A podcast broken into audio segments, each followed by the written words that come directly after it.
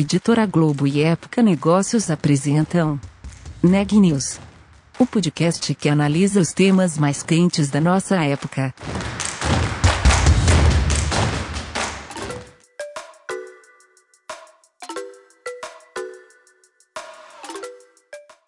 Olá, meu nome é Daniela Frabasile, eu sou da Época Negócios e você está ouvindo mais um episódio do Neg News, nossa série de podcasts sobre a pandemia do novo coronavírus. Hoje eu estou acompanhada do nosso repórter Renan Júlio e a gente vai falar um pouco sobre gestão. O que, que as empresas mudaram na gestão durante a pandemia? Olha, eu conversei com o Bernardo Sebastião, que é sócio da Bain Company, sobre metodologia ágil. Na visão do executivo português, empresas perceberam o real valor desse modelo de gestão durante a pandemia. Vamos ouvir mais detalhes na entrevista? Bom, Bernardo, primeiro obrigado por estar aqui e conversar com a gente. Queria que você me falasse um pouquinho sobre esse livro, que no fim das contas acho que é mais sobre uma metodologia e a sua relevância, a sua importância é, nesse mundo que está em mudança e a gente está passando, acho que talvez por, por uma grande mudança e uma veloz mudança nesses últimos meses. Queria saber de você um pouquinho sobre, sobre esses conceitos, para depois a gente entrar até mesmo em algumas dicas e recomendações para as empresas. Legal, Renan, muito obrigado aí pelo, pelo tempo e pela abertura aí para falar sobre esse tema, é, sobre o livro e sobre agilidade, tá?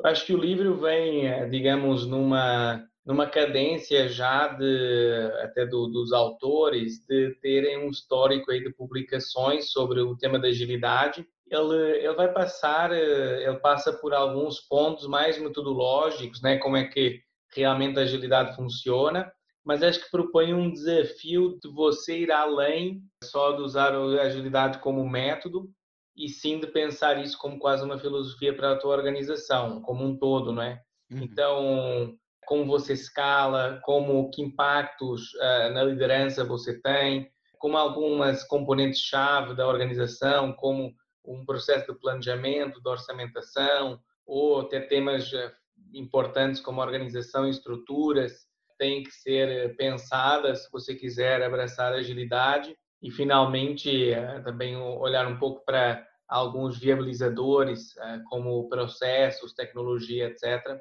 Eh, acho que o livro vem provocar as organizações nesses temas e como abraçar a agilidade numa escala maior. É, é engraçado, né, Bernardo? Essa era uma palavrinha que tava bombando ali nos últimos anos, né? Acho que se a gente pegar nos últimos dois, três anos, pelo menos aqui nas empresas e nas entrevistas que eu vinha fazendo, tava todo mundo querendo falar, né, sobre agilidade. Chegamos na pandemia, um momento onde as metodologias são postas à prova, né? Queria que você fizesse essa reflexão comigo. Como é que você olha para para esse momento, para a trajetória da metodologia nisso tudo? Como é que você vê isso? Olha, eu acho que uma da, um dos pilares né, de, de, usar a agilidade, até mais do que uma metodologia, como uma filosofia, tem um dos pilares que é sobre adaptação. Então, eu acho que, na verdade, a pandemia foi algo que a maioria das pessoas não, não previu, né? A maioria das uhum. empresas não previu. E que toda essa teoria que você já vinha falando, não, você agora tem que ser mais adaptável, porque o mercado está em constante mudança, etc, etc teve várias mudanças que provavelmente teriam demorado cinco anos para acontecer, que aconteceram em três, quatro, cinco meses ou até menos, não é? é? Quem imaginaria no começo do ano que uma boa parte dos funcionários nas, nas, grandes empresas estaria trabalhando de casa, remotamente, e pelo que eu tenho ouvido, até com níveis de produtividade muito, muito interessantes, né? Então, é, a, a, um dos, a agilidade permite isso, né? Te permite flexibilização uma das coisas que a gente já ouviu aí conversando com as empresas que já tinham, digamos, já usavam agora mais o método mesmo e, e alguns fundamentos do método, é que isso quando a pandemia chegou foi muito útil, né? Porque você já tinha um pouco aquela disciplina é, de fazer uma reunião diária com o teu time, você já tinha uma lógica de pensar em entregáveis é, com uma certa cadência. Então isso quando você não está no dia a dia te dá uma certa digamos, confiança, acho que é a palavra correta, de que todo mundo vai continuar entregando naquela mesma cadência.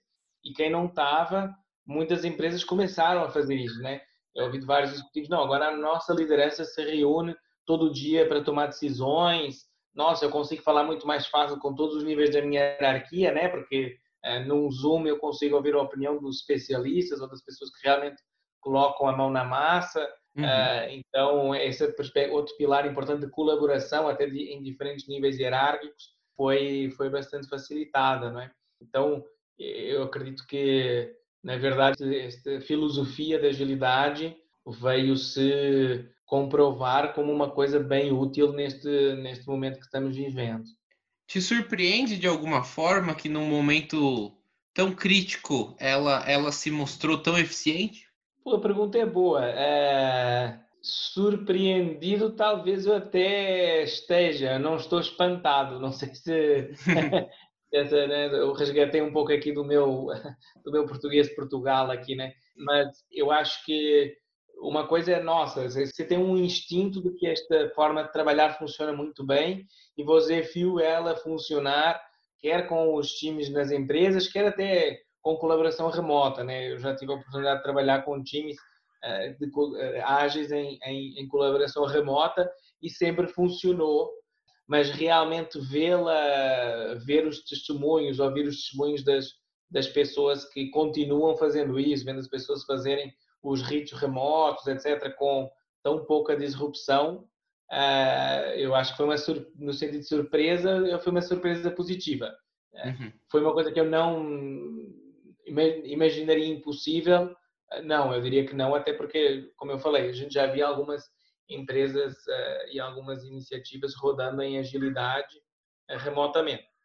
Uh, e acho que teve outra surpresa positiva aí, se, nesse, nesse sentido, de os níveis de liderança né, perceberem que esse tipo de, de lógica de trabalho funciona bem e bem para eles também neste, neste contexto mais remoto de trabalho. Tá? Perfeito. Aí queria fazer uma pergunta um pouco mais para o outro lado da moeda, né? Assim, o que, que vocês viram e notaram nessas conversas, nessas pesquisas, que foi mais difícil para as empresas e para os gestores? Quais foram as principais dificuldades na adoção dessa, dessa nova metodologia? É, aí é até mais amplo do que o contexto de pandemia, talvez. Eu acho que quando você busca agilidade, tem algumas coisas de cultura, tá? Da liderança abraçar essa nova forma de trabalho, essa nossa filosofia, que tipicamente são temas que a gente vê como às vezes barreiras, né? É uma metodologia que nasce, né, talvez historicamente até atrás disso, mas que ganhou a literação no ambiente de tecnologia, então às vezes as pessoas perguntam, ah, mas tecnologia é um desafio. Em parte, mas acho que né, várias vezes você consegue imprimir agilidade em cima do, do parque tecnológico que você tem, mas ela é uma mudança essencialmente de pessoas, essencialmente de cultura. Ah, então, cada vez mais eu tenho, a gente tem tido diálogos ah, muito com, com as áreas que cuidam de pessoas nas empresas. Eu vou aqui chamar de RH por simplificação, mas pessoas, talento, né? uhum. né? Diferentes empresas têm diferentes nomes. Cada vez mais próximo de, de destes temas porque realmente você começa a entrar em temas de mudança de comportamentos, eh, de repensar planos de carreira, incentivos, estrutura, né? Então, eu acho que aí é um, é um tema que quando a empresa quer realmente escalar a agilidade, tem que, tem que dar bastante atenção, tá? E ter patrocínios importantes aí. Legal. E aí queria, assim, muitas empresas estão passando talvez por muitas fecharam, outras estão passando por momentos muito, muito difíceis, em que novas alternativas são muito bem-vindas, né, Bernardo? Queria saber se você pudesse dar um caminho, é, acho que vai além de ler o livro, se você pudesse montar um plano básico de orientação para uma empresa que está interessada em adotar esse modelo, quais seriam as suas dicas principais? Eu acho que tem alguns pontos que eu prestaria atenção, né? Um deles a gente acabou de falar, eu não vou repetir. Tem outro que é o tema de por onde começar, tá? Eu uhum. acho que escolher algumas batalhas importantes, tá? Que tenham impacto na organização, que sejam visíveis, é um bom caminho, tá? Acho que aqui até no começo a gente falava, não, vamos começar com uma coisa aqui que dá certo, que é pequena, etc, etc. acho que uma das experiências que eu adquiri ao longo dos anos é falar, não, tem que, vamos pegar algo que é real, né? Uhum. É, que é um, não só uma coisa lateral, porque aí você rapidamente começa a experimentar as barreiras à escalada que você vai ter. A outra coisa é, obviamente, você não vai tombar a empresa do dia para a noite, e a gente não recomenda isso. Tem que ser uma, uma escalada iterativa e, e usando os próprios conceitos ágeis para escalar, mas é importante também começar eh, com uma, uma visão mínima do que é que a gente quer com aquelas primeiras iniciativas e ser um conjunto. Acho que se for só uma coisinha ali muito pequena, também não só tem que ser relevante, como tem que ter uma escala mínima ali para você realmente testar o que você quer testar, não é que se a empresa está eh, pronta para, para esse caminho de transformação. Tá? Eh, então, definir essas missões em coisas que são importantes, relevantes, que podem ter sucesso. Eh, fazer isso numa, numa escala mínima. E, finalmente, acho que eu já mencionei, mas só para deixar 100% claro, não ter a ambição de desenhar como vai ser uma empresa ágil para depois implementá-la, né? Começar com essas vitórias, ir aprendendo, ir enfrentando as dores da transformação à medida que uh, que elas acontecem. Tudo isto sempre ligado ao ponto da, acho que eu enderecei na pergunta anterior, de ter a liderança e, e uma cultura que vai querer abraçar essa agilidade, tá? E, e, quando você diz liderança, você reúne três mãos, assim, tecnologia, presidência e RH, ou vai além disso, ou é até menos do que isso, Bernardo? Eu acho que gente é muito importante, então a área de gente, de RH, etc. Eu acho que é muito importante ter um patrocínio de negócio, tá? Então, é, CEO e uma área de negócio que esteja patrocinando isso. Tecnologia é importante se as iniciativas tiverem esse caráter tecnológico. Tá? Acho que eh, vale a pena desmistificar isso. Eh, eu já trabalhei com algumas empresas onde a transformação não começou por tecnologia, começou por outras Legal. áreas e onde times ágeis foram colocados em missões que dependiam pouco, até nada, de, de ferramenta tecnológica, de desenvolvimento de TI, etc. Tá?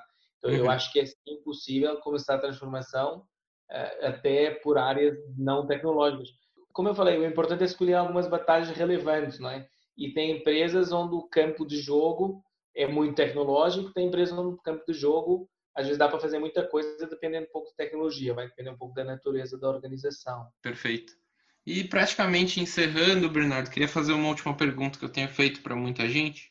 Acho que aqui se encaixa legal. Queria saber como é que você vê esse momento pós-Covid, né? No Brasil, parece que ainda vai levar um tempinho, a gente espera o quanto antes sempre, mas você acha que vai ter uma corrida aí pela metodologia ágil? Você acha que as empresas vão buscar novas ferramentas, novos modelos? Como é que vai ser esse pós?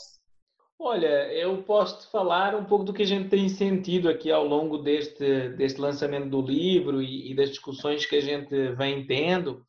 A gente foi recebeu, fomos, digamos, eh, fomos bem recebidos uh, aqui no, no Brasil com, com o livro e com, uh, e com os webinars que nós tínhamos feito e com os convites que nós fizemos. Então, é, pelo que eu estou sentindo, sim, acho que vai ter ali uma abertura uh, de, de, neste mundo pós-Covid, né, esta necessidade da adaptabilidade ficou muito clara. Então, como é que eu consigo replicar isso quando tudo isto ficar para trás da gente? Levando para a frente talvez algumas das, apesar de todo o pesar que nós estamos vivendo, algumas das poucas coisas boas talvez seja essa uhum. essa rapidez da tomada de decisão, do trabalho e tudo mais. Então acho que sim está tendo, está tendo uma aderência a querer continuar nessa prática e as práticas ágeis podem ajudar nisso sim. Legal, então muitíssimo obrigado, Bernardo. Foi um prazer. Prazer meu e, enfim, se precisar entrar com falar mais com a gente, estamos, estamos disponíveis. Notícias do dia.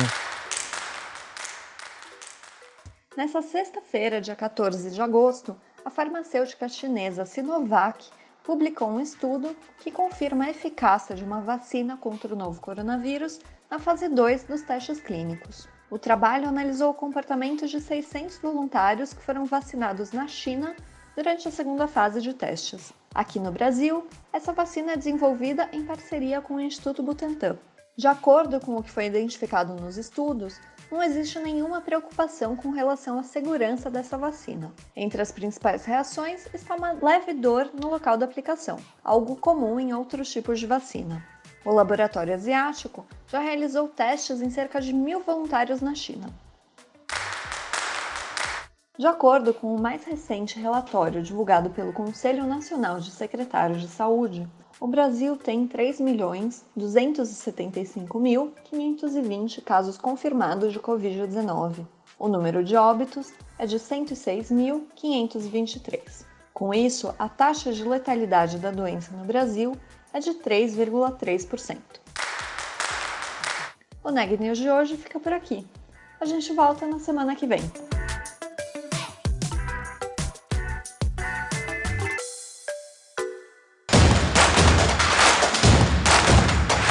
Esse podcast é um oferecimento de Época Negócios.